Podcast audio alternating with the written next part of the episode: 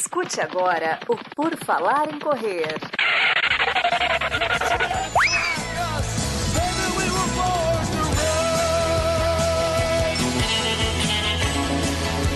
Are you ready to run?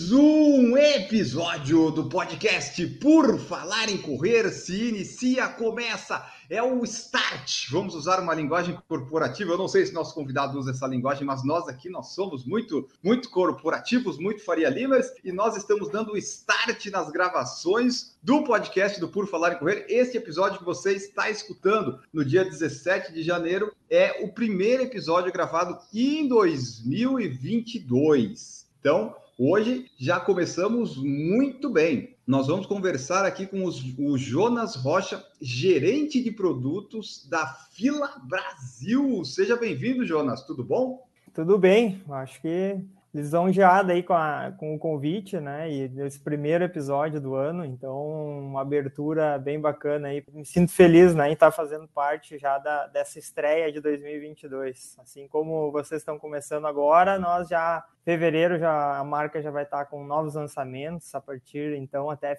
final do ano vem vem um posicionamento aí de marca cada vez mais forte Hoje estou representando aqui né, o corredor, ex-atleta, basicamente, e, e também representando a marca para falar um pouquinho de todo o desenvolvimento que a gente tem, nessa né, parte que é toda construída com desenvolvimento totalmente brasileiro. Né? Acho que isso é bem importante da gente salientar. Exatamente. Vamos colocar nossos Kenya Racers no pé, né, Maurício? Vamos, Maurício. Tudo bom, Maurício? Bom dia, boa tarde, boa noite, corredores e corredoras. Tudo bem com vocês? Espero que vocês tenham sentido nossa falta durante esse recesso de fim de ano. E se não sentiram, com certeza esse ano faremos vocês, vocês sentirem no final do ano novamente. Então vamos lá, essa que é a nossa décima temporada, né, Enio? Vamos lá, vamos abrir essa décima temporada aí, conversando com o Jonas da Fila. É, Maurício, eu preciso fazer uma leve correção. É o, é o, nós vamos completar 10 anos, mas é a 11 primeira temporada, entende? A, a, a Season 11, 11 Season é, a, é esse 2012, mas a gente completa 10 anos. É aquelas coisas de numerologia que é complicada, né? Você completa um ano, mas você já está na segunda temporada e assim vai.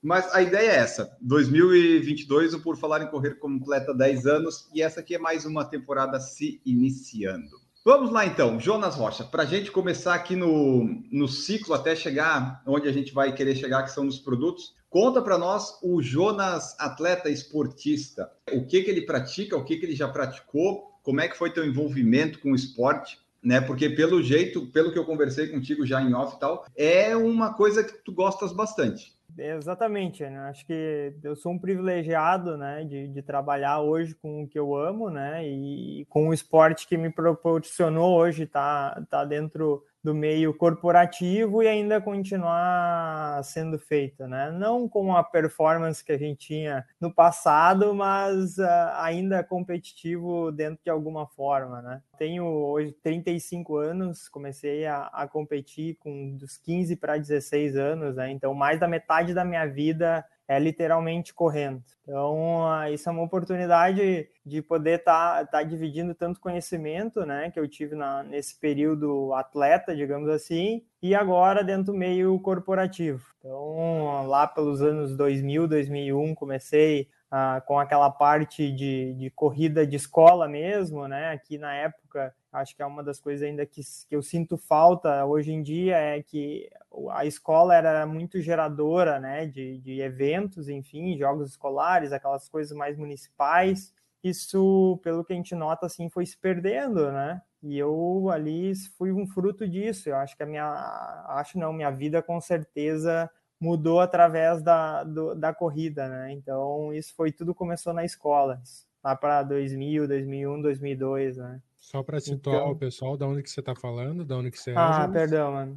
Eu estou falando de Campo Bom hoje, mas eu sou natural de Sapiranga, Rio Grande do Sul, interior do Rio Grande do Sul, né? Cerca de 60, 70 quilômetros de Porto Alegre. Eu moro numa região também que é muito boa, né? Que sai um pouquinho daquela parte metrópole, então a gente tem um, um acesso melhor a algumas coisas, né? Uma qualidade de vida também um pouco melhor. E, e, na época isso foi a grande diferença, né? A gente poder estar tá crescendo dentro da escola e ter oportunidades para a vida, né? Então não posso reclamar nada disso. Mais de 20 anos já correndo, né? Quando os tendões ainda de, agora incomodam, eu tenho que dar uma parada, né? Daí isso mexe com a vida da gente, mas sem dúvida, 20 anos de não sou tão velho, embora tá, esteja mais judiado da corrida também, né? Mas ah, sem dúvida um histórico esportivo bem grande assim né? Então respondendo a tua pergunta né em relação ao histórico esportivo comecei nessas corridas de rua né? De na época aqui se chamava rústica corrida rústica ah, dentro da escola jogos escolares. Logo depois comecei a pedalar através de alguns amigos Uh, ah, 2002 já foi isso, 2003 uh, fiz meu primeiro campeonato brasileiro, consegui, uh, comecei a pedalar, perdão, em 2002 para 2003, fazendo duathlon, que é corre, pedala e corre. logo depois disso, já em 2003, fui para o meu primeiro campeonato brasileiro, conquistei a vaga, fui para o meu primeiro campeonato mundial em 2003 na Suíça, com 16 para 17 anos. Foi rápida né, essa transição e a partir dali não, não parei, né? Mas assim, fui competitivo, digamos assim, até 2011, foi o último mundial de duatlon que eu fiz. Fiz triatlon também nesse período, né? Mas uh, no duatlon foi onde eu consegui buscar meus melhores resultados, também consegui ganhar uma faculdade, viajei para quase para 17 países através do esporte, né? Então isso para mim foi esse período foi muito especial, né? Então eu tenho um carinho muito grande, sou muito grato ao esporte, né? Então essas essas referências que a gente tem de esporte, esse conhecimento, essa experiência de sentir o corpo, o que, que o equipamento está acontecendo, né? Enquanto está correndo, o que está me machucando, essas coisas assim, a gente acaba trazendo. É uma bagagem que, que não vai aprender em nenhum lugar, né? Só a vivência da corrida mesmo que te ensina. Verdade. Então, é, eu não sabia dessa parte que tu tinha sido atleta profissional, assim, né, de competir bastante. Então, o Jonas é, né, teve um, é eu achei que um histórico era de, né, uma pessoa do esporte e tal, mas não sabia que era tanto assim. E daí, como é que foi que tu falou ali, a, a, o esporte te ajudou a conseguir uma faculdade, daí com essa faculdade que daí tu começou Isso, os é, estudos? É, isso, na verdade, isso foi acontecendo, né, nesse período. Eu fui Mundial 2003 na Suíça, 2004 eu não fui, 2005 2005 Só? eu fui por. Você conseguia viver do esporte aí nesse período? Eu fui, um, eu fui um sobrevivente, assim. Eu uhum. acho que o fato de morar no interior também facilitou um pouco, né? De conseguir empresas mais regionais, enfim. Então, isso contribuiu para que eu pudesse, inclusive o apoio da própria prefeitura, né? Então, eles valorizavam, né? A gente teve uma, uma era de gestão, né? Da, muito boa, assim, através do esporte. Tanto que essas corridas de rua aconteciam com frequência, cada bairro tinha a sua, né? Uh, hoje a gente quase não vê mais isso, né? É uma coisa mais isolada, digamos assim. Sem dúvida, foi ali que me, me alavancou, né? Vem de uma família simples, Uh, tive a oportunidade de ganhar uma faculdade e viajar o máximo que eu pude, né, Ele, Maurício? Foi uma, foi uma experiência muito legal, às vezes aqueles perrengue, mas perrengue em Londres é muito mais legal do que perrengue. Perrengue. Então, algumas coisas foram acontecendo nesse tempo, né? Claro que melhorou depois. Eu, eu ganhei em 2006, uh, eh, eu fui campeão mundial de duatlon amador, né? Mas fui campeão geral também da prova no Canadá. Então, a partir dali, as coisas melhoraram, digamos assim, né? Abriram mais portas. E daí não parei, né? Até 2011 foi uma sequência, todos os anos indo para campeonato mundial, campeonato pan-americano. Foi, foi bacana. Foi por isso que os tendões não aguentaram. A pessoa que é de elite, que treina muito forte, tem uma hora que o, o corpo apita, né? Não tem como. É, eu tô, digamos que eu tô pagando, tô pagando o histórico hoje, mas uh, são lembranças, lembranças boas, né? A gente vai lidando agora, vai lidando a, a, a lesão, digamos assim.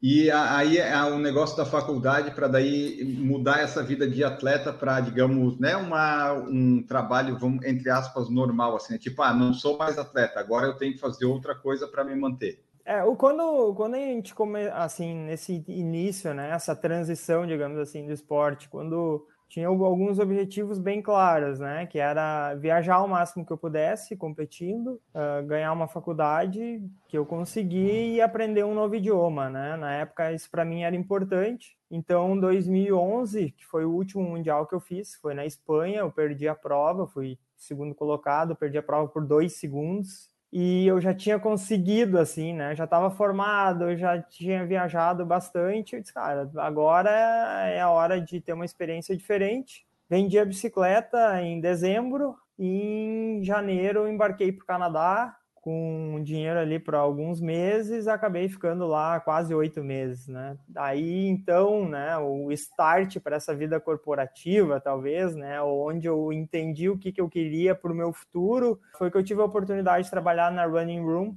A Running Room, é, na época, é, era a maior loja especializada de corrida do mundo, eram 122 lojas. Então, ela está em todo o Canadá e mais a parte, principalmente norte dos Estados Unidos. E ali comecei, fui trabalhei de vendedor, enfim, fui conhecendo a maior parte dos produtos, né? Eu já gostava da corrida, eles têm esse perfil também de loja de bairro, né? Aquela coisa bem uh, bairrista, literalmente, né? Então, eu tive muita oportunidade no, no Canadá, eu conheci pessoas fantásticas, né? Que foram me ajudando e abrindo portas. Voltando de lá em 2012, trabalhei como comprador na Paquetá, na Paquetá Sports. Comprador é o quê? Loja comprador é na parte do varejo, né, que faz a, a, parte de compras da categoria de running. Então eu comprava de todas as marcas para mandar para as lojas. O grupo era muito forte na época, né, para quem é do Rio Grande do Sul. Ainda a... é, né? Ainda tem, é, né, mas ela era a parte Paquetá Esportes, né? Ela chegou a ser muito, muito uh, forte em relação à performance também. Então, tive a oportunidade ali de trabalhar de 2013, início de 2013 até 2016. Então hoje o pessoal sabe quem, de quem era a culpa quando faltava o tênis na Paquetá. Quando, né? É isso mesmo, quando não comprava o comprador não comprava o 45, essas coisas assim, né? Ou não comprava o 33, tudo é, de algum jeito ou outro vai vir a, vai vir a culpa, ou para o comprador ou para a parte de produtos, tá tudo certo. Depois disso, agora eu fechei há dois dias atrás, cinco anos de grupo DAS, né? Daí já trabalhando como fila 2016 para 17. Daí então é a minha, minha, minha última vivência aí, né? Com cinco anos já de grupo DAS, que é o dono né, da marca Fila. Então é mais ou menos isso. Eu faço essa transição aí 2002 até 2011 como atleta sobrevivente, digamos assim, nesse país e 2012 em diante eu inicio uma carreira mais profissional mesmo, já com a parte de produto, né?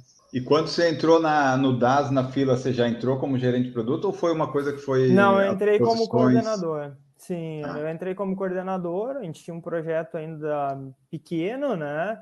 Uh, mas já sabia do potencial da marca. Foi um convite do, do, meu diretor hoje, que é o Leandro Moraes, que é um cara fantástico, assim, que a gente tem uma parte de gestão muito bem elaborada dentro do grupo. A gente consegue de, hoje estar tá desenvolvendo esses dois últimos lançamentos aí, coisas que a gente começou lá atrás, né? Uma aposta, enfim, e, e muita dessa parte do grupo, né? De, de poder apoiar e ter capital, né, para estar tá entrando num meio tão concorrido que é a corrida, né? Verdade, porque a, a fila, né, pelo menos antigamente e hoje também, mas quando eu comprei meus primeiros KR3, eram tênis com preço muito bom, tanto é que eu comprei dois de uma vez só, o que eu recomendo o pessoal fazer quando for comprar um tênis que seja bom aqui mas é, eu comprei e ele já era bom naquela época. Eu não sei, o KR1, 2, essa parte eu já não não estava ainda tão habituado com tênis de competição e leve, mas realmente os tênis da fila eles têm esse destaque, pelo menos para os corredores, né? Até então era o KR3, o 4 deu uma não foi tão bom, né, uhum. né, Jonas? Vamos lá. Sim, é... sim. e o, daí teve o Sync, agora o, com placa de carbono, que daí parece que meio que voltou, né? Então, a partir do momento que você está ali, você, tá, você teve envolvimento é, em quais produtos já desde que você está na fila? Vamos falar mais dos tênis, né? Porque as outras coisas vão combinar com o pessoal, camiseta, shorts, essas coisas, o pessoal, é, nem sei se tu o pessoal não, também não, não tá é, muito... Não é, eu fico, hoje eu sou responsável por calçados, né? Então, a gente tem... Antes o... de você responder, Jonas, só para eu, uma, uma, uma, dúvida minha, até claro. onde que, que vai a junção fila e umbro nessa parte de calçados dentro da DAS? Tá, é, é, é, importante, boa pergunta, Maurício, em relação a isso. Hoje eu trabalho pro grupo, né? Eu sou um contratado do grupo e sou, uh, a gente teve uma transferência de CNPJs agora, enfim, mas sou funcionário fila, mas contratado pelo grupo DAS. O grupo hoje tem o private label, né? Onde ele faz a produção de diversas marcas e nós temos a licença de fila e de umbro. Então, uh, elas são, são semelhantes às licenças, digamos assim, né? Uma focada, obviamente, em futebol e a outra nos, em multisportes, né? Essa eu acho que é a grande diferença hoje que a gente tem como grupo e fila, né? Porque nós não somos dependentes de uma única categoria. Então, isso nos dá um, um potencial muito grande, né, de, de, surfar, ver movimentos de mercado e tu acabar atacando diversas áreas, né? Então, essa, essa é a grande diferença quando a gente olha produto, né? O Umbro tem feito um excelente trabalho também com o futebol e essa coleção mais lifestyle também, o, o lifestyle do futebol, né? Então, tem muita gente boa trabalhando na, nas marcas, mas hoje eu sou responsável por calçados e fila, né? Somente isso. Tá, e só daí, antes de tudo, para a parte que eu perguntei dos produtos, a fila, ela está aqui no site, ela é uma empresa italiana e tal. Então, no Brasil, ela é uma parte do, da Itália ou, ou é totalmente é. independente? Ela, nós somos independentes, tá? A marca foi fundada em 1911. Uh, ah, em 2007, ela foi vendida, digamos assim, né? A marca para um grupo uh, sul-coreano que fez algumas divisões distritais mais ou menos assim, né? Então, nós temos hoje a licença de América Latina, com total liberdade de criação. A gente tem sim uma, um alinhamento com a global, né? De, ah, vamos lançar tal produto, cuida logo. Né? Tem alguns parâmetros, né? Mas hoje nós temos total liberdade de criação. Então, cada regional, uh, por exemplo, a gente consegue fazer algumas coisas. Uh, tem regional, a Europa fica mais com lifestyle. Se eles, uh, ele, a, a Coreia do Sul acaba ficando com uma coisa mais heritage, enfim. Então, cada regional tem a sua liberdade, né? Então, essa, esse sucesso, digamos assim, também que nós temos é que nós não dependemos nós não, não estamos sendo travados, né, a nível América Latina. E, e o que que vocês, é, essa liberdade propiciou criar o, o que de diferente? Ah, eu acho que o, o, grande, a grande virada de chave, a gente comenta aqui dentro, né? O Maia, o pior foi o primeiro, tá? O, vamos falar assim, nível de performance, que foi o Racer Silva. Foram quase dois anos ali de pesquisa, de muito aprendizado. A, marca veio ali, né, de 2000, falando historicamente, a marca nos anos 90 ela foi muito forte em running, né? Final de anos 90, início de anos de 2000, a marca patrocinou Poltergar, foi teve duas Sim. vezes o segundo melhor tempo do mundo na maratona, duas vezes ganhou Nova York com Herman Silva, 994 e 95. Foi a primeira marca a ter carbono no calçado, não nessa maneira que nós temos hoje, né, como uma placa, mas como uma lâmina na época, né? E isso foi em 94 ali, 97 também. Uh, aquela chegada histórica na maratona, uh, desculpa, nos 10 quilômetros na pista nas Olimpíadas, também com Poltergeist e Haile uh, uhum. chegando, então a marca foi muito forte no final dos anos 90 início de 2000, né? Depois ali teve essa transição entre grupos, ela ficou meio perdida quando o, cada grupo, né, houve essa troca do grupo pegar, sul-coreano pegar e fazer essas divisões. Aí então 2013 a fila começa com KR, KR2, KR3 que foi até então o maior sucesso, né? Qual que é o ano que você falou? 2013? Isso, uhum, 2013 tá. foi o primeiro. Daí que foi quando a fila, vamos dizer, renasce, né? Que aparece Isso, mais para a corrida Aparece novo, né? mais para a corrida de novo, entra a linha Kenya Racer, com é, inclusive o nome, kenianos participando, enfim. Então acaba indo para esse viés de performance ali, né? 2013 e 2014. Esse uh, ah. KR, ele é, ele é só do Brasil? Ele é só do Brasil, uh, desenvolvimento, né? Que legal. Isso, isso né, desenvolvimento só do Brasil. Uh, mas hoje, dois, agora no KR5, a gente está tá fazendo já exportação para todos, todas as, todos os distritos né, que tem fila, que são que tem as licenças, hoje eles estão comprando. Né? Então a gente está crescendo na Argentina, mandamos agora pares para a Europa, Oceania, Coreia do Sul também teve uma aceitação bem legal, claro que é um volume que está crescendo, né? Mas quando as distritais já vem esse interesse e um potencial no produto, para nós é excelente, né? Então isso acaba abrindo um, um potencial muito grande para o futuro, né? De estar tá sendo Sim. posicionado na Europa, principalmente, e no mercado americano, né? No futuro. Ó, porque daí você falou, o 2013 o KR1, daí teve o 2, teve o 3, que Isso, aparentemente... E aí foi sucesso, é, ali que aí ficou quase três anos. Eu comprei em 2017 os meus, é, tá? É, Era o finalzinho. Isso, ficou quase três anos, teve uma variedade de cores bem grande, né, na época. KR4 já eu já estava no grupo das, que foi um bom produto, mas não agradou, enfim, teve, teve alguns ajustes que eu acho que a gente poderia ter melhorado, enfim, mas na época não teve uma aceitação tão grande, né? Porque assim, uh, né, Jonas, só te interrompendo, claro. às vezes a gente precisa interromper, porque né, senão eu perco a pergunta. Por exemplo, tu tem um KR3, que é um tênis espetacular. Aí, tipo, o que, que você vai conseguir fazer depois, né? Tipo, é sempre mais ver... difícil, tá? É, é, o, é, o, álbum de sucesso, é o álbum é... depois do álbum de sucesso, né? O que, que você vai é, conseguir eu vi que tem, que, que acontece, né? Sempre renovar um ícone é mais difícil. Quando se trata de KR da linha Kena Racer, ainda é mais complicado, né? Porque a gente conseguiu criar uma franquia dentro da marca, né? Hoje ela é a nossa franquia e eu espero que daqui 10 anos a gente tenha o Racer Carbon 10, enfim, né? E, e outros produtos. Então isso vai, vai credenciando um sucesso, né? Quando a gente vai criando essas franquias. Então, sem dúvida, tá? Em, com relação à tua pergunta, é sempre mais difícil quando tu tem que renovar, né? A gente teve agora um KR5 com um sold out. Cara, foi épico aqui dentro, né? A gente comemorou, tá? Eu sei que, é, que gera uma frustração faltar o produto, mas gerou uma demanda que nem nós, honestamente, estávamos uh, esperando que fosse tão grande, né? Então demorou um tempo de reposição, enfim. Agora a KR6 é desafio, entende? O que, que a gente vai fazer ali? Como que acontece? Qual caminho a gente segue, né? Então, isso Mas... é, é um desafio, a renovação de uma franquia. É, porque assim, tá, do 3 para o 4 tem umas diferenças, aí volta para o 5, o 5 meio que parece com o 3, pelo menos, né, na, na questão de ser leve, de ser rápido e tal, Sim. responsivo. Então, a, a, questão é que tem, que tem que mudar alguma coisa de fato, ou dá para só fazer pequenas alterações e dizer, ah, é KR6 e tal, para não se arriscar tanto? É, a, gente tem, a gente sabe que, que eu, eu, eu costumo falar, né, para trás nem para pegar impulso. Tem que ser para frente, cara. para frente.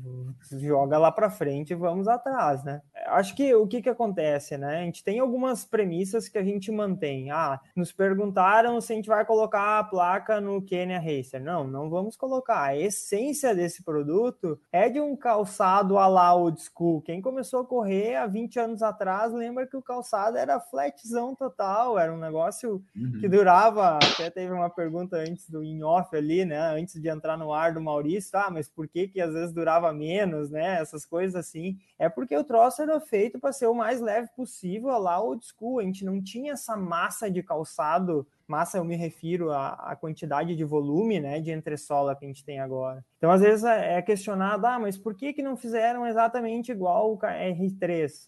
Isso foi coisa de cinco anos atrás, as coisas mudaram. A gente tem hoje uma gama de mercado com calçados com placa, né? Desde 2017, do primeiro lançamento, né? Da concorrência, enfim, mas as coisas mudaram, né? Então a gente não pode ficar pensando sempre com a nossa cabeça do passado, vamos errar, acontece, faz parte do jogo, né? Mas eu acho que no KR5 a gente conseguiu colocar entrega técnica, leveza, obviamente, e, a gente cresce muito como grupo também de parar de. Cara, nós temos nossa identidade. A fila é isso aqui, é um logão grande, ela é marcante, as cores são marcantes, né? Tem uma parte de, de, de criação, né? De design muito forte, né? Então isso é legal. Então a gente tem o nosso jeito hoje de fazer, sem cópia. Isso é bacana, né? O designer, por exemplo, do que é o Neemias, que é o designer do KR5, o cara quebrou a cabeça para fazer algo diferente e diferente, né? Então, tanto que isso agradou muito o público. Além da entrega técnica, hoje visual é extremamente importante, né? Trabalho de cores, a gente tem uma pessoa hoje que trabalha somente cores, né? É uma é um quebra-cabeça aí futuro. KR6 já tá tirando os, já, os cabelos brancos aqui, ó, já tá, já tá de novo. É, a parte boa de você errar num tênis é que depois fica mais fácil de acertar, né? Tipo, né? não, não, tinha pensado dessa forma, tá? Em relação ao KR4. Só que não é bom errar muito, né, Jonas? É, tipo, não, não, não precisamos mais é. errar no KR. No KR. É, Agora, assim, que... antes, antes só de você falar, teve entre o KR3 e o 4, teve o KR3 NIT, né? Sim, fizeram. Sim, sim. E eu comprei o NIT achando, pô, legal, mais um KR3. E ele é diferente, ele não era a mesma coisa. Eu fiquei meio decepcionado na hora, no dia que eu comprei, mas depois eu usei para outros treinos, mas eu achei que era uma coisa, putz, não, não era bem o KR3 esse então. É, o que que acontece, né? Uh, o, o KRC, a gente fez uma renovação, porque ele já estava um período já ali dentro, né? E a gente vendeu consideravelmente bem. O que o Nietzsche acontece o Nietzsche da época, e agora a gente, se a gente for comparar aquele Nietzsche lá, de, lá atrás, não é mais o mesmo que tem agora. Hoje a gente tem uma evolução gigantesca fabril, né, nessa parte, então, de conseguir travar as tramas, hot melt, coloca pressão em tal ponto, tira do antepé, abre no toolbox, tudo isso acontece hoje, coisas que não se tinha ali atrás, né? Então, essa é uma das coisas que, que mudou com o mercado esportivo. Então, nós temos um know-how fabril muito grande como grupo. E além hoje de um time gigantesco, né, na parte de criação, modelagem técnica, uh, eu sempre eu tento passar essa paixão que eu tenho pela corrida, né, para as pessoas. Uh, elas estão envolvidas, a, todos esses lançamentos foram feitos por pessoas aqui dentro, sabe? Então não vem nada lá de fora, não vem nada pronto, é tudo aqui do zero, desde a campanha de marketing, o primeiro desenho, enfim, tudo isso acontece do zero. É, eu acho legal isso porque é tudo aqui, é, é tudo nacional, né? Tudo é, os, a, o pensamento do produto, daí a fabricação, daí o lançamento, as coisas. Até por isso o preço geralmente é mais em conta do fila. Isso Bem influencia? isso que eu ia perguntar agora, justamente nesse ponto. Eu tô falando, eu não estou gostando dessa nossa sincronia de pensamento. Eu não quero ter isso contigo. É que, que justamente a gente olha no site, os preços são. Hoje você não encontra tênis de qualidade com os preços que a fila pratica, né? Esse fator de ser tudo pensado aqui ajuda né, em ter esse preço competitivo e principalmente para gente que, que compra tênis, a primeira coisa que olha é esse preço que, que nos atrai. Sim, sem dúvida, Maurício. A gente tem um, esse nosso potencial fabril, né, de, de grupo, nos facilita. Uh, quando eu falo, até para ficar claro, né, ah, o desenvolvimento é todo nacional, né? Obviamente tem matérias-primas importadas, a gente depende de suprimentos, enfim, né? Mas a, as cabeças hoje que pensam é, é tudo um desenvolvimento nacional, né? A gente tem o DCC, que é o Das Creation Center, que é desde 2013, né, que, que existe ali a a, o laboratório, então é, hoje ele também a, é, o, é um gerador de informação para nós. E a gente tem um grupo hoje que a gente chama de modelagem técnica e modelagem criativa, que são pessoas que estão trabalhando para otimizar processos. Otimizar processos é diminuir o custo minuto na fábrica, consequentemente, isso vai dar diretamente no produto, né? Porque o custo fabril de estar tá construindo um calçado, ele é, ele é muito diferente de um calçado de entrada, assim, com um perfil mais popular, né? Um calçado de performance, ele tem que ser com uma cabeça de um calçado de performance. Então, sem dúvida, né? Hoje nós também conseguimos ganhar esse espaço entregando, acho que um produto que tem verdade, que é inegável o que foi feito nesse último ano, principalmente. Daí condições de mercado, né? Com o dólar subindo, as marcas que trabalham basicamente com produtos internacionais, a concorrência sofrem demais com isso. E não vou nem falar, né, gente, da nossa carga tributária no país para uma importação, cara, não é novidade para ninguém, né? Não precisa pagar imposto? Não dá para fazer sem pagar? então, é, daí ainda imagina tu importar produto pronto, né? É mais complica ainda, né? Então esse é um grande diferencial, né? Essa acessibilidade ao produto que a gente tem. Então, Óbvio que a gente faz um estudo de mercado, a gente vê um posicionamento de como que as marcas estão indo, que essa é a parte de gestão, né, de um, de um, gerente de produto, assim como o Leandro, que é o nosso diretor, é, cara, quais são os gaps, qual o caminho que está tá se tomando, e muita parte de experiência, né, de, cara, vamos fazer um calçado com placa que não seja de carbono, vamos fazer um calçado com placa de, de nylon nesse momento para começar a mudar e aparecer a marca, uh, tanto que hoje já se fala quase uma nova nova categoria, né? Que é tênis de treino com placa, né? Que não é aquele teu tênis da placa de carbono e ele tem uma área de borracha maior, consequentemente ele é um pouco mais pesado, mas ele é um tênis de transição para o teu tênis de placa de carbono, né? Então, essa, esse é o momento assim que a gente consegue ver com a marca e entregando uma, uma, uma qualidade técnica muito boa, né? O Sérgio mesmo comentando aí é um fã de, da linha KR, né? Então, isso é muito legal da gente da gente estar tá construindo esses ícones dentro da marca. É porque o, o KR, o Kenya Racer, o 3 ou 5, quem já usou a, a, eu ainda não conheci, mas deve ter alguém que não deve ter gostado. Mas o tênis ele é muito bom, é muito leve. Talvez a pessoa que não goste muito de velocidade tenha comprado por engano, vai saber, né? Mas ele é muito bom, assim. É tudo que tu precisa num tênis está ali, sabe? Tipo, é, tá ali, não precisa de mais, de mais nada. É, o que que eu falo assim, né? A gente, o tênis é a particularidade de qualquer pessoa, tá? Então, não nesse, a gente não consegue agradar a todos. Isso acontece no nosso grupo de voluntários, né? De, de pessoas, dos nossos testers que tem aqui dentro do laboratório. Até por sinal, um agradecimento a eles, né? O Beto que, que fez essa, essa ponte aí. O Beto Felipe, Beto.runner, muito obrigado. Se não fosse ele, isso aqui não teria acontecido. Ele que fez essa ponte, né? Ele é um voluntário lá dentro do laboratório. Cara, os caras chegam a rodar 60 quilômetros, 80 quilômetros, 100 quilômetros na semana, testando o produto. Tu não agrada a todos, nem num grupo, às vezes, de 25 pessoas o que a gente faz é, com a nossa experiência, de isoladamente olhar, cara, qual que é o comentário, né? Tem gente que não se adaptou ao calçado e tá tudo certo, isso acontece. O que a gente tem que prezar como marca é a qualidade tem que ser para todos, né? Então, mesmo que tu não te adapte ao calçado, ele é um calçado mais agressivo mesmo para quem não está tão acostumado. Então, no falando de KR5, né? Então, por isso que até a nossa recomendação no lançamento era que tu fosse progredindo distâncias com ele, né? Para que tu Verdade. fosse te adaptando, porque se tu tá acostumado com um calçado de uma massa de 32 milímetros, tu vai para um calçado que tem 22, o drop do teu outro calçado era 12 milímetros, esse tem 6. Cara, algumas coisas estão acontecendo nos teus pés. Se tu não consegue fazer esse filtro de entender o que está acontecendo, consequentemente pode gerar algum desconforto, né? Ó, antes de eu trazer as perguntas que o pessoal fez aqui, tanto no YouTube quanto no Instagram, só me diz, ano passado os grandes lançamentos da, da fila foram o, o KR5 e o Racer Carbon, né? Isso aí, isso mesmo, de grandes daí, lançamentos, sim.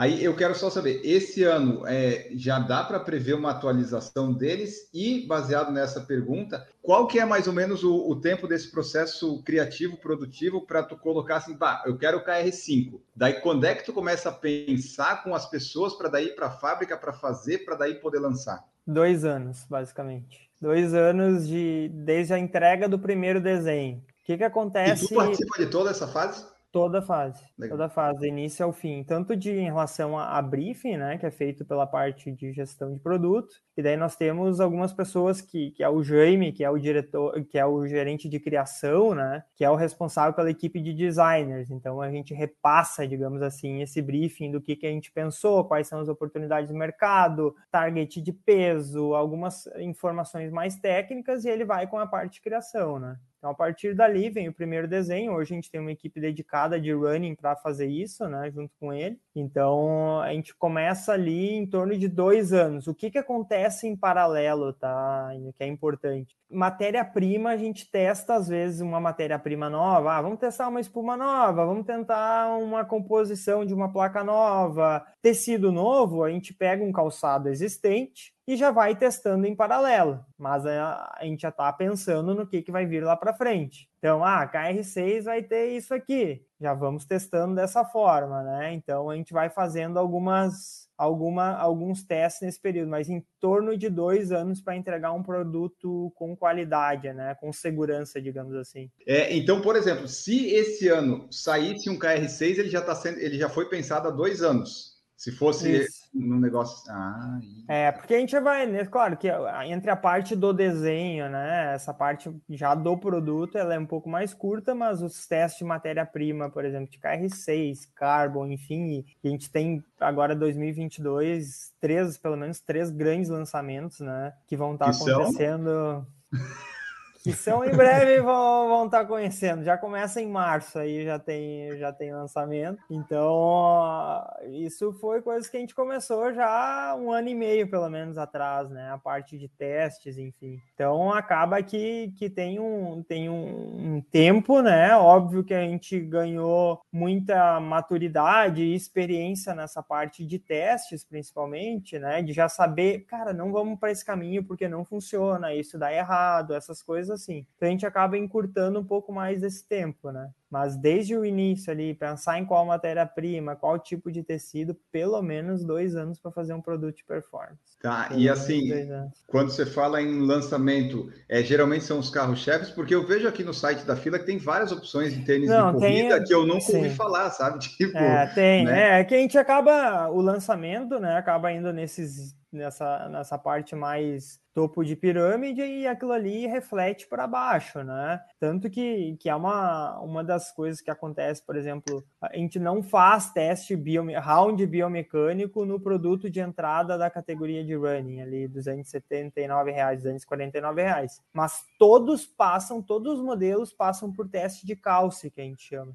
chama um grupo de voluntários, veste o calçado, vê se tem alguma coisa incomodando. Então, aquele teu calçado que tu compra para uma caminhada, para uma corrida leve, ele também foi testado, né? Existe um teste de calça, existe uma preocupação. Até o grupo, através da, da fila, agora ganhou o prêmio no Reclame Aqui, né? Respondendo muito bem a essa. Cara, acontecem erros de produção, isso é inevitável, mas tu tem que solucionar isso, né? Qual a tua velocidade de solução? Então, uh, é bem bacana assim para o grupo e nós como marca ter um saque hoje que funciona, né? Que é importante. Uh, Alfredo Madeiro perguntou: tem previsão de Carbon Race 2? Se o cabedal fosse igual ao KR5, seria show. Tem Ó, diferença recebemos... entre, entre os dois? Tem, tem diferença, né? Carbon uh, 2 aí Vai sair esse ano, pela cara dele vai, vai sair, pessoal. Vai, é... Tá, em breve, em breve. uh, mas enfim, uh, veio até um brief de produto aí nessa pergunta, né, do Alfredo. Uh, não, o que que acontece? A gente tem diferença, né? A gente tem no, numa, no Racer Carbon, no, dois, no, desculpa, no Racer Carbon a gente tem uma tela, né, que é feita com nylon e poliéster, e já no KR5 a gente vai para um mesh, né, ele vai ter um poliéster, mas com, com toques completamente diferentes, né, então veio um briefing aí de, de quase um briefing de produto, essa é a parte de gestão, né, ah, vamos de repente aí, trocar a maneira de cabedal, o que que a gente vê da tela, né, a tela que foi utilizada no, no Carbon, uh, na época que a gente estava lá na, na, começando os primeiros testes, né, para conseguir leveza, e se tu for olhar o posicionamento quase todas as marcas da concorrência também são com esse perfil de, de tela, né? Ela é uma teia, quase um nylon, algo muito fininho. Então, quando o Gleison, que foi o designer né, desse calçado, pensou nisso, ele já foi também para essas premissas de peso, né? De tomar esses cuidados.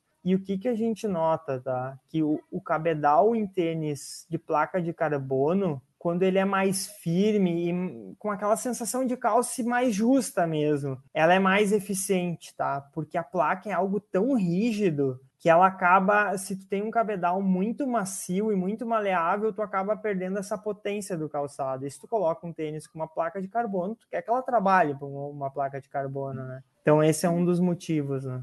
E mesmo assim, pra... o, o Racer Carbon ele é um tênis bem leve comparado com os de placa de carbono, né? Ele é um dos é, mais leves. É, um calçado, né? é isso, de 215 gramas, né? Um calçado ah. considerável. No KR5 a gente teve uh, o tênis mais leve sem placa do mercado no Brasil, né, em 2021. Então foi é, uma, uma conquista bem legal também como marca, né, de pô, uma marca nacional tá vindo com esse perfil de produto. A gente já sabe que 2022 algumas marcas vão estar tá voltando com alguns calçados nesse perfil mais flat mesmo, né? Esse calçado, antigo calçado de competição, quase que dá para falar. Eu sei que, que o Enio é um apaixonado por esse perfil de produtos.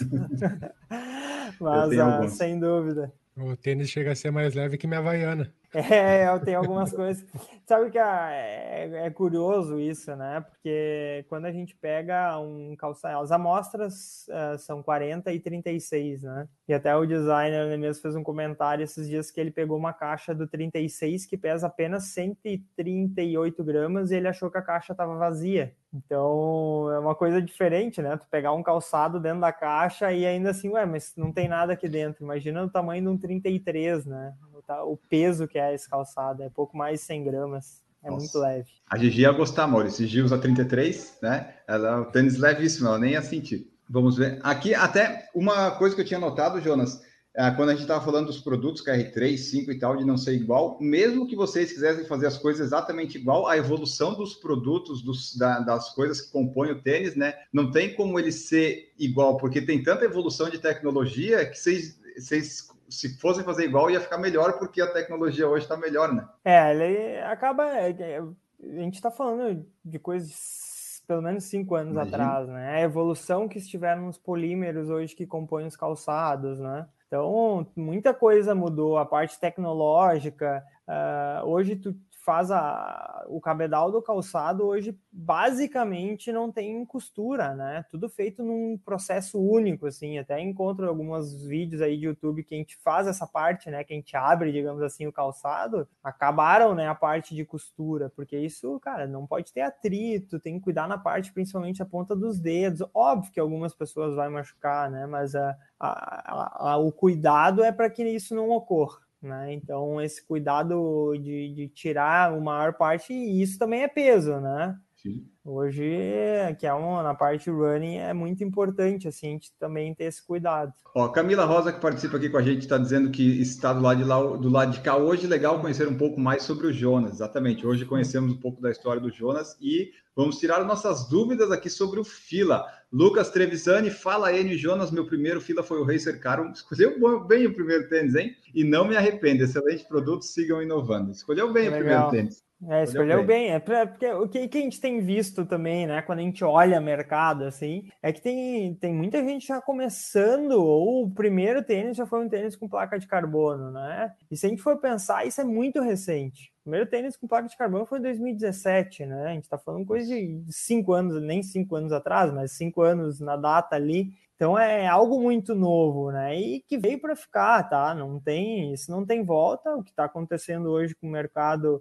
tá todo mundo fazendo, enfim, desenvolvendo coisas novas e cada um tá tomando o seu jeito. O que a gente viu, né, nesses processos todos é que não adianta copiar vai a placa vai reagir de uma maneira diferente com o que tu coloca de componente. Ela pode rachar, ela pode ficar dura demais ou macia demais, enfim. Cada um segue do seu jeito, tem espaço para todo mundo. É, eu sempre falo pro pessoal que, é, tipo, se a pessoa quiser, tem várias opções de tênis de placa de carbono, mas se ela olhar o do fila, ela vai ver que ela pode comprar dois do fila enquanto os outros, né? É, ficou muito competitivo, né? Ficou, ficou bom, um preço competitivo. Uh, preço calçado, assim, a gente teve uma, uma participação muito grande do squad de atletas, né? Hoje a, a marca tem um, um, time de atletas profissionais que são nossos voluntários, digamos assim, né? A gente tem uma particularidade, eu participo em algumas escolhas de desses atletas, né, ou que conheço já da época, por exemplo, Vinhal, Frank, eu conheço desde 2003. Tem uma, a gente competiu juntos e hoje a gente trabalha juntos, né? Pensa grande lá para frente. Foi que né, antes de fechar com os atletas, a gente tenta dividir. O que que acontece aqui dentro, né, Maurício? É o seguinte, não vem nada pronto. A gente gosta de ter pessoas do nosso lado, os atletas estão do nosso lado, eles tiveram a oportunidade, alguns, por exemplo, a Luísa Batista foi uma que em fevereiro, antes de ir para a Olimpíada, eu entreguei um protótipo para ela. Ela foi para o México e disse: Luísa, experimenta, se tu te adaptar, tu volta a falar conosco. Não foi por dinheiro, ela experimentou o calçado, se adaptou e ela ajudou a contribuir com isso para nós. Então, isso é uma parte legal que a gente tem do nosso squad, né? É que as pessoas não estão esperando um tênis que chega lá pronto. Não, eles são parte do desenvolvimento. Então, isso nos dá uma credibilidade também muito grande e cria um elo muito forte com esses atletas. Isso que é bacana, né? Então, o próprio sai para correr com, com a Luísa, sai para correr com o Frank, sai para correr com o Wagner, com o Laurindo, Larissa, cara, é uma experiência. O ódio, cara, é uma experiência muito legal. E a gente tem, esse é o, o fato bom de estar tá conseguindo ainda correr ou de estar tá junto com essas pessoas, porque essas percepções tu acaba recebendo às vezes numa corrida de 10, 15 quilômetros. Então, esse eu acho que é um grande diferencial, né? De ouvir os nossos atletas. E também o gerente de produto da fila hoje, ele foi um atleta, ele é um atleta, né? Então isso é. ajuda bastante também. Né? Você sabe exatamente o que, que você precisa, o que, que você precisava na época, você, você consegue ter uma boa ideia, né? É, eu acho que é, é algo que, que não que, que, é intrínseco ali, né? De estar junto, enfim. E agora Ironman pela frente esse ano, então tem que voltar a treinar mais perto dos caras ainda, né? É, só para terminar aqui, ó, o Jones Maicon falou está esperando o meu KR5 chegar. Ó, Jones, aproveita que tem desconto lá. Deide Oliveira falou gostei do preço, o preço é muito bom, realmente. Rafinha Run, é, é, aqui, ó, é que teve várias perguntas que vinham nesse sentido assim, ó. A fila prefere patrocinar blogueiras ou atletas profissionais? Isso cai no marketing, não é com o Jonas. Ele não pode responder isso. É, é empresa grande, é tudo, é tudo segmentado. Essa, então... é sim. Em relação a é, essa pergunta, tá? O que, que eu posso falar da parte foi o comentário que eu, que eu fiz antes em relação aos atletas, né? que daí é hoje o squad é como se fosse um funcionário nosso nos ajudando a desenvolver calçados, tá? Então essa é a parte dos atletas, né? Essa parte com certeza eu posso responder sem problema algum, porque eles fazem parte do nosso time de desenvolvimento, né? Com sem dúvida, né? Essa, isso aí eu não vejo problemas. Tá, daí aqui também, ó, como são escolhidos os patrocinados da fila? É por número de seguidores. Passamos. Vocês pagam salário aos atletas profissionais e aos blogueiros? Vamos passar. É... Pessoal curioso com isso aqui, ó. Quanto a fila paga para os influencers colocar ela em todas as listas de melhores de 2021? Isso aqui eu acho que não precisaria. Eu não sei se ela paga, mas é, não precisaria, porque o preço e o custo-benefício do KR5 e do Fila Carbon lá. A Camila tem o Carbon, que eu sei, e o Marcos tem o KR5. A Camila comprou o KR5 agora também. A gente só ouve elogios, então eu acho que faz todo sentido, né? Ele estar tá na lista dos melhores de 2021, porque o custo-benefício que ele entrega, é, eu acho que não precisa pagar, não. É, acho que a verdade do produto também entregou, né? Só senão não teria perdurado. A gente lançou o KR5 em maio de 2021. É. E ele continua sendo muito procurado, né? Se fosse algo que fosse somente marketing, digamos assim, né? Só uma, uma livre, espontânea a, a, campanha não teria essa, essa repercussão até os dias de hoje, né? E sem dúvida, acho que foi um calçado que agradou muito bem, né? Ambos, né? Tanto o Carbon quanto o KR5. E vamos combinar, né? Que se a fila tivesse pagando, a fila tá com muito dinheiro, porque as outras marcas não pagaram mais, né? Poxa, como, né? A fila tá, tá, tá com um superávit muito bom. Ó, olha só. Aqui também, ó, apenas agradecer por tudo, parabéns pelos melhores KR5 Carbon, né? O que a gente já falou. Perguntaram se o Fila Carbon veio para se equiparar aos tênis de placa de carbono das outras marcas. É, a ideia é essa, né? Sim, sem dúvida. É um, é um movimento de mercado, na verdade, é uma oportunidade, né? Hoje, Hoje gente... não dá para uma marca não pensar em ter um, um, Ela tem que ter um tênis com placa de carbono no portfólio, né? É, então, e além disso, virou uma nova categoria, né? Antes, nossa categoria de competição, o Enio vai adorar isso, né? Porque era os flat shoes ali, né? Um tênisinho de 140 gramas, 150 gramas, colado no chão, né? Hoje criou um segmento novo e, e as coisas mudam, as coisas evoluem, né? Eles criam novos momentos de mercado. Então, sem dúvida, a gente está tá lá brigando hoje com uma entrega técnica e um diferencial de preço gigante, né, comparado à concorrência. Verdade. Ó, essa pergunta aqui, quem está no YouTube vai poder ver, porque a cara do Jonas vai entregar. O perguntar assim, ó, e o KR6? Já tem alguns comentários por aí. E o Racer, Racer Carbon? É, essas perguntas aí eu não vou poder responder. e tu vê que o pessoal é curioso, ó, porque perguntaram aqui também, ó, se após o sucesso do Racer Carbon, quais seriam as próximas novidades nessa linha? Isso é uma pergunta que nunca nenhuma empresa vai responder, mas a gente sempre vai perguntar.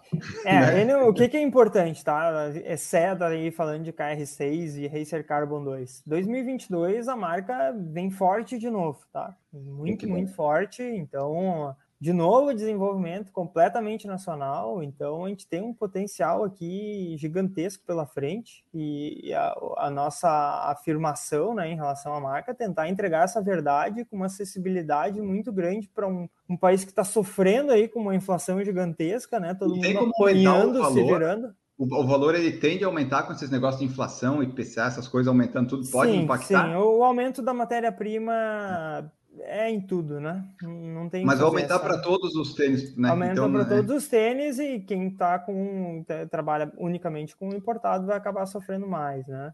Mas sem dúvida, 2022 é uma, a gente acredita muito como uma consolidação do retorno da marca, tá? Atendendo todos os tipos de treinamento, a maior parte do, de corredores, né, com muita tecnologia, muita entrega técnica, tentando fazer muitos produtos mais leves, enfim, com uma durabilidade maior, com uma verdade de produto. Todos esses calçados que a gente vai estar lançando em 2022 passaram ou estão passando pelos testes com o nosso squad de atletas e voluntários. Então a, a marca vem forte, sem dúvida. A outra pergunta que o William fez aqui, estão pensando em continuar o desenvolvimento de tênis com placa? Já está implícito aí nessas respostas, né? A, a, a, empresa, ela sempre vai estar tá pensando em ao desenvolver ou melhorar alguma coisa, né, Jonas? Não dá para ficar parada no, no, tempo, porque o, o, tempo continua girando, não tem como. Como eu falei, para trás nem para pegar impulso. Vamos, é para cima, vamos para frente. A outra do William foi assim: o que estão almejando de market share com os tênis de corrida?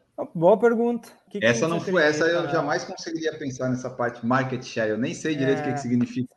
É, o quanto a gente consegue crescer, né? Digamos assim. Hoje a gente tem uma consolidação muito grande das de três marcas, né? E o nosso, nosso objetivo aí para o futuro é, em breve, ainda ser uma quarta marca aí dentro do mercado brasileiro, né? Então. Ah, você tem esses dados? Tipo, a fila é tipo a quinta marca? A gente recebe, sim, a gente recebe, eu não vou poder falar, óbvio, né? Mas a, a gente recebe, né? Como estão as participações, o que a gente consegue notar, óbvio, além do nosso crescimento que a gente vê na parte de números, por ponto de venda, a gente recebe estudos também, né? Da parte de pesquisa. Hoje a gente tem setores que são responsáveis por isso também também, né? Mas a, a, nossa busca é ali lutar em breve por um top 5, um top 4. A gente sabe que as grandes estão lá consolidadas, não é por nada que elas estão aí há 100 anos no mercado, né? Mas tem espaço para todo mundo uh, e principalmente com o nosso diferencial hoje de verdade de produto e uma acessibilidade de preço que poucas marcas estão conseguindo entregar, né?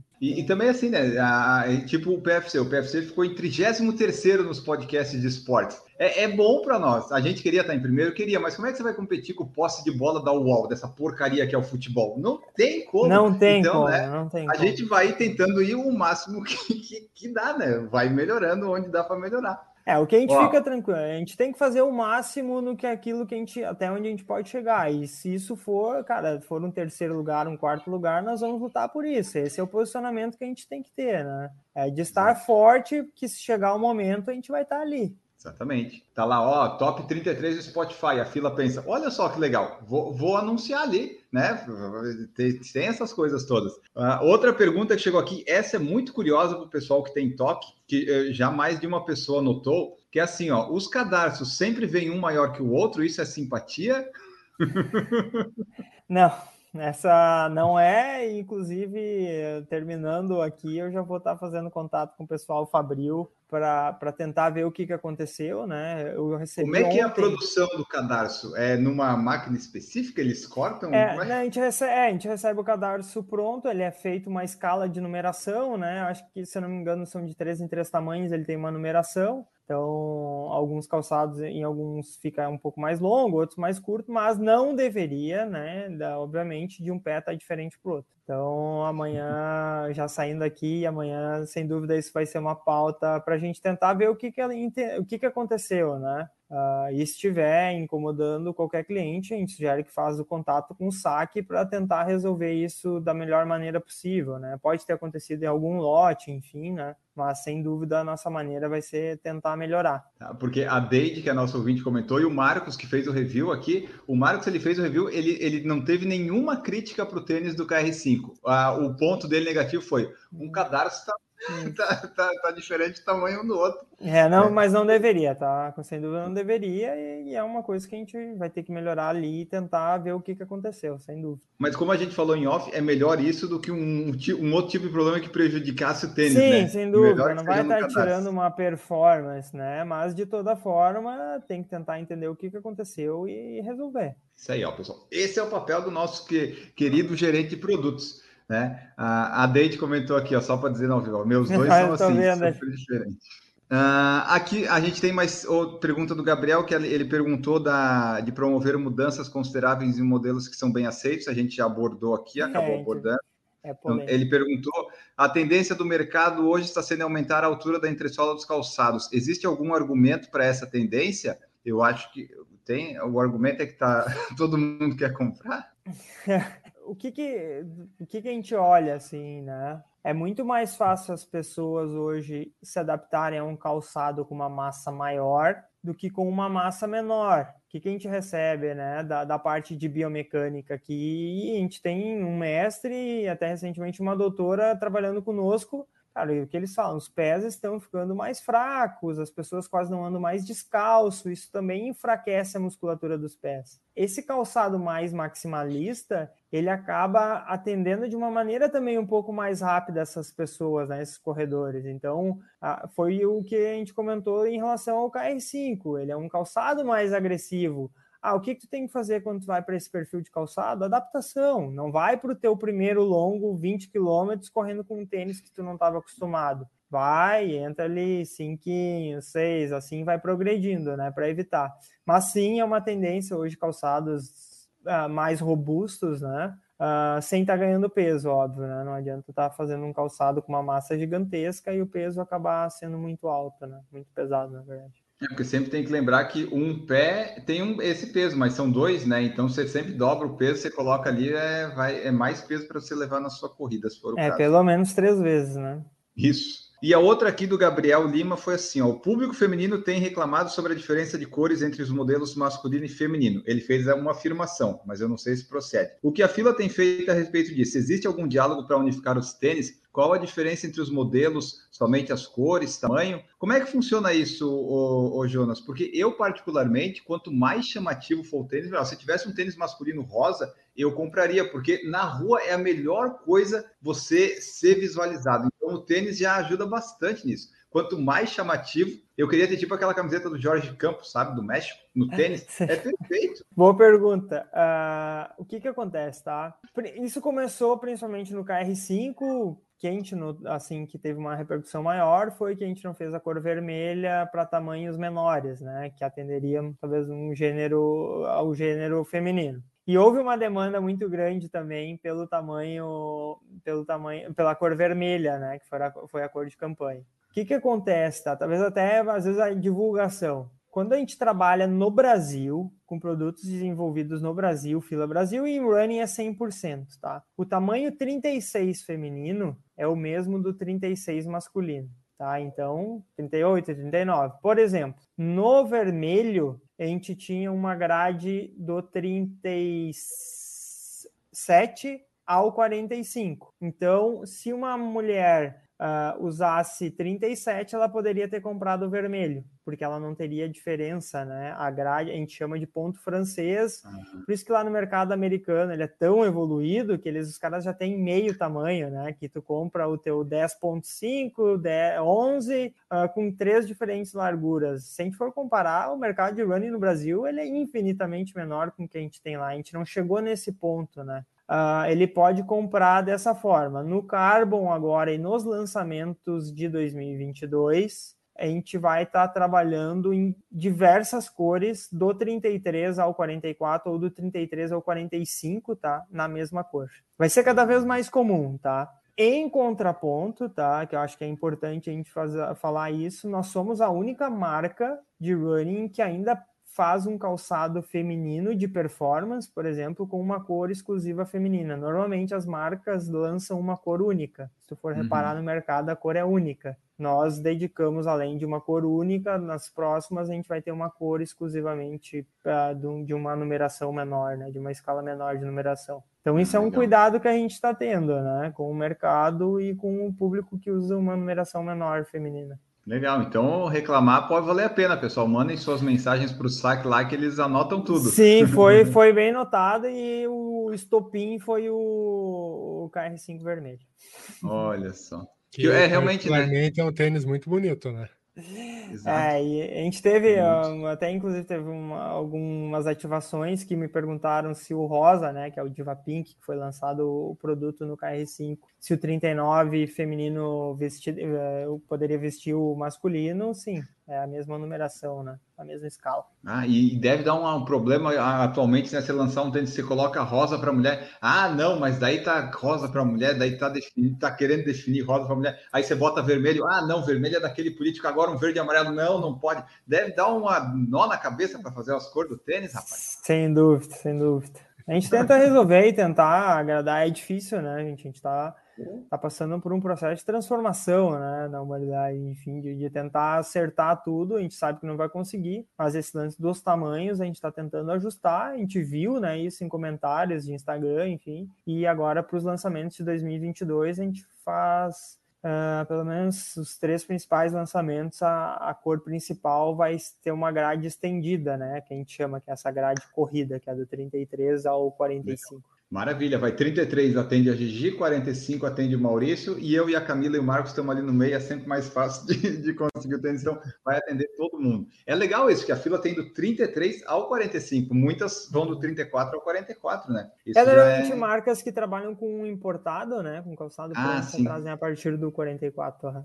O Rodrigo Juvenis aqui deu boa noite, colocou um tênis. Evandro Patriani falou que tem o KR5 e o Racer Carbon e são ótimos. Marcelo, Bonane... Boda... Marcelo Bodanese, excelente tênis, acertaram em cheio. Jonas é o cara. Então é isso aí, ó, pessoal. Todo mundo que falou aqui gostou e gosta bastante e provavelmente devem estar ansiosos pelos lançamentos que serão aparecerão aí. É tudo primeiro semestre ou é no decorrer do ano? É no decorrer do ano. Dois, uh, agora março, depois maio e depois setembro e mais alguma coisa ali, talvez final do ano ali ainda, mas a gente está estudando o tá. mercado. Então tá, março você dá, a você que tem esposa dá um dia da mulher, maio você dá um do dia das mães e dezembro você dá um de Natal da fila, você vai conseguir passar o ano 2022 é, em paz, em paz.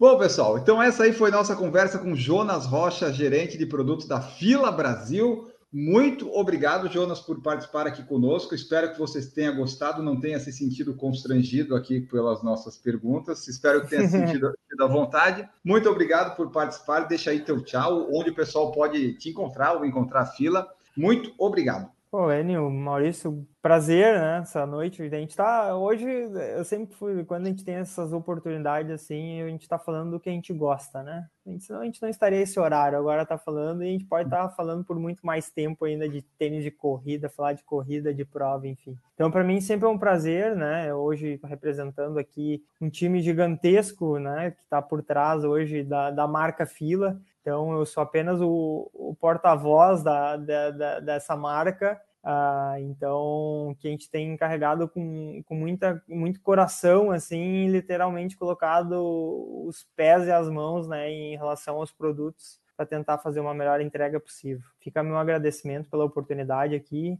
Já start, startamos, gostou, né? Startamos 2022, então, né?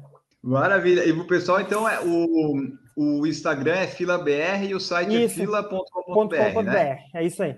E os planos do Jonas Atleta, só para não esquecer disso. Que, quem vê o Jonas, né, o, ali, se participar de alguma prova e tal, onde é que o Jonas vai estar? Tá? O que, que é o, o provas-alvos que ele está pensando, se tudo correr certo nesse ano de 2022? E qual que é o tênis preferido do Jonas para correr? Bom, meu, assim, para 2022 tem GP Extreme São Carlos em março, que vai dar exatamente no período de lançamento uh, de um dos nossos produtos. Uhum. Depois a gente vai. Eu tenho o Ironman Florianópolis, final de maio, uh, acho que 29 de maio. Acho que inclusive tem meus companheiros de treino, com certeza estão online aí. E no segundo semestre, 70.3 São Paulo, e provavelmente tentar encaixar mais alguma provinha aí antes do final do ano, né, para encerrar bem 2022. E quanto em relação à pergunta do tênis, isso é uma coisa legal, assim, né? Eu sempre, quando a gente tem esses bate-voltas em São Paulo, principalmente que é onde fica a sede do escritório, né? Ou, ou vai e volta, ou fica dois dias, às vezes a gente acaba indo com um tênis, tá? Eu tenho uma grande paixão e uma adaptação muito grande do único tênis, né? Ah, tu tem uma opção, é KR5. Vou viajar, vou colocar, ou já vou com ele, né, para passar uma noite, enfim, já utilizo para treinar, enfim, e, e já tá usando no, no, dia a dia, né? A gente tem cores agora no segundo semestre e algumas uhum. coisas já mais sóbrias, né? Cores não tão chamativas também, que era exatamente para atender isso. Então, KR5, Boa. sem dúvida, é meu, meu tênis único, quando é, é a minha única opção, e eu testo muito protótipo também, né? Tem muita coisa Sim. já rodando aí. Ah, eu imagino, né? Gerente de produto é testar todos os possíveis. Eu, quando ah, viajei, eu viajei muito é, com um KR3 que eu tenho verde ou cinza aqui, porque eles parecem tênis de passeio e daí eu podia usar para correr. Então, é, exatamente. É muito bom. Exatamente, viajar com uma mochila, já viaja com ele, um calção, uma regata, bonezinho, já foi, né? Exato, exato. E, e corre sem cueca para não ter que gastar a cueca sujar com suor, né? Daí vai, vai só de faz shorts. Parte, faz parte do jogo. Do planejamento. ó, e o Rodrigo Bodanese falou aqui, ó, sub-9 em Floripa. Isso é, eu acho, hein? Ah, esses são meus companheiros de treino aí, que, que eles que me puxam, na verdade. E eu percebi que o seu negócio mais é, é misturar as modalidades, né? Só só correr é, tortura demais o corpo atualmente, né? É, se ficar só correndo acaba gerando um estresse um pouco maior ali, né? Porque daí acaba querendo ser um pouco mais competitivo também, enfim, de estar tá fazendo só uma modalidade, aí acaba exagerando às vezes, né? Mas uh, eu gosto desse de mesclar isso aí, acho que um Ironman a cada dois anos faz bem. E a última, eu prometo que é a última, Maurício e Jonas. É, qual que é o teu melhor tempo no 5, 10, 21, 42 na corrida? Eu, eu tenho isso. na pista, eu tenho um 3.851, tenho 15,15 na rua, 30,50, tenho uma meia para 1,10. A maratona não, não foi, eu nunca treinei, mas quase morri, né, para 2,43, mas dava para correr melhor. E o Ironman, qual que é o recorde no Ironman? Eu não tenho noção nenhuma de tempo, mas o pessoal que faz triatlo As vai... provas que eu fiz, é um pouco diferente, assim, né? E as provas que eu fiz foram na Argentina, num local que é mais duro, assim. Então eu fiz, acho que no primeiro 9,30, com uma boa maratona lá. Fiz a melhor maratona amador e a sexta da prova, com 3 horas e 2, 3 horas e 3, né? Tem um histórico aí. Se, tá se ratear, a gente vai estar tá, vai tá ali na briga. Ah, quando você fala. Vamos lá, sub-9 em Floripa, por favor, né? Não, essa, essa parte aí com a demanda. Já vai estar no protótipo, lançamento. Essa tá? parte com a demanda que a gente tem de trabalho hoje, com essa quantidade de lançamento que a gente tem em viagens para 2022, não vai ser possível. Talvez mais à é. frente. Então tá. Então é isso. Quando o Jonas falou 30, o Maurício fez umas contas assim de cabeça para ver o pace que era 10 km em 30 é, minutos. Foi, foi... Desisti porque cansei só de pensar na, no pace. É. Bom, então vamos ver se quando o Jonas aparecer em Florianópolis, se eu estiver por aqui, eu, eu, eu vou mandar uma mensagem para ele para desvirtualizar isso, isso aqui. Então, muito obrigado, Jonas. Essa foi a nossa conversa com ele. Maurício Geronasso, muito obrigado pela participação aqui neste episódio que reabriu a nossa temporada 2022. Eu que agradeço, Enio, agradeço demais ao Jonas por trazer um pouquinho da, da experiência dele como gerente na fila, dos produtos que que a fila tem desenvolvido e pensado para nós, corredores. Espero que vocês tenham gostado e vamos lá, temos um ano de muita produção aí para vocês se entreterem com um pouquinho do Por Falar em Correr. Um abraço. Exatamente. Antes de terminar aqui, só lembrar vocês que estão nos escutando, escutam até o fim, sigam o podcast no Spotify, avaliem o nosso podcast com cinco estrelas lá, por favor, para nos ajudar no Spotify a concorrer com os grandes conglomerados da mídia de podcast. É, você que está ouvindo agora, saiba que nós vamos ter em breve, talvez já esteja no ar, na Wodsey, que é uma marca que apoia o esporte brasileiro e produz estampas exclusivas extremamente criativas. Então lá a gente vai ter algumas canecas e camisetas de passeio, né, do Por Falar em Correr. Se você quiser adquirir, vai ter uma caneca bonita, uma camiseta bonita e vai ajudar o Por Falar em Correr também. Então, lá na Odyssey, em breve vai ter um espaço dedicado ao Por Falar em Correr. Você pode ir lá é, adquirir produtinhos e nos ajudar. E no Spotify é seguir, avaliar e no YouTube, se você estiver vendo lá os nossos vídeos, curta, se inscreva no canal, deixe seus comentários, que isso nos ajuda bastante também. Era isso, dados os recados, vamos embora, musiquinha começou a tocar e tchau para vocês.